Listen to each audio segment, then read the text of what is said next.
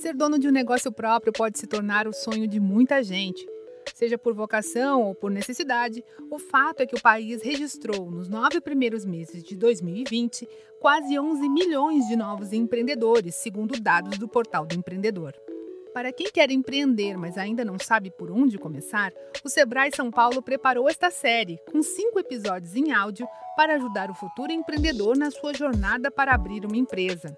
Neste quarto episódio, você vai conferir se vale a pena investir em um ponto de venda ou começar um negócio próprio em casa.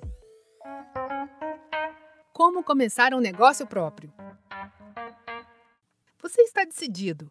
Vai abrir um negócio próprio, já validou a ideia no Canvas, sabe qual o perfil do seu cliente, fez pesquisa sobre o mercado. Mas surge uma dúvida: invisto em um local físico ou começo em casa? O primeiro passo é saber qual é a ideia de negócio e a quem ela vai atender.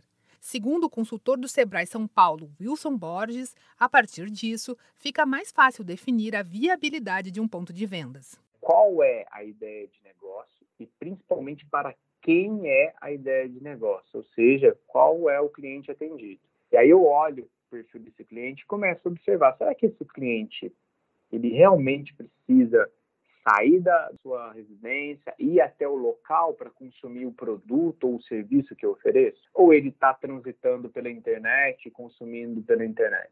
E aí a gente começa a realmente pensar no ponto de venda, né? na praça onde a gente vai atuar. Essa praça pode ser exatamente uma garagem na sua casa, pode ser uma loja física, um quiosque locado, ou pode ser um endereço no mundo online. E isso vai depender muito desse modelo de negócio. Se você tem uma proposta de negócio totalmente nova, então a dica do especialista do Sebrae São Paulo, Wilson Borges, é começar de uma maneira mais simples. A ideia é nova. Você precisa validar o produto, validar o serviço para aquele cliente que você acredita que irá comprar o seu produto. Por que não começar mais simples? Vou dar um exemplo. Se a gente quer empreender uma loja de chocolate, por que, que eu não desenvolvo esses produtos em casa, tiro uma ótima foto e aí eu segmento a divulgação para esse cliente que eu imagino ser o comprador dos meus produtos, sem ter que assumir um compromisso com uma loja porta para rua, que tem que investir em reforma, aluguel, IPTU, pagar luva comercial, sem eu ter que fazer essa disponibilidade do meu dinheiro alocado nessas contas caras, como a gente sabe que é em alguns grandes centros. Seja em casa ou em uma loja, o que importa é levar valor para o seu cliente.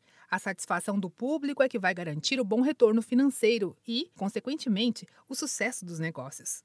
Se você tem dúvidas sobre começar em casa ou investir em um espaço comercial, pode conversar com um dos especialistas do Sebrae.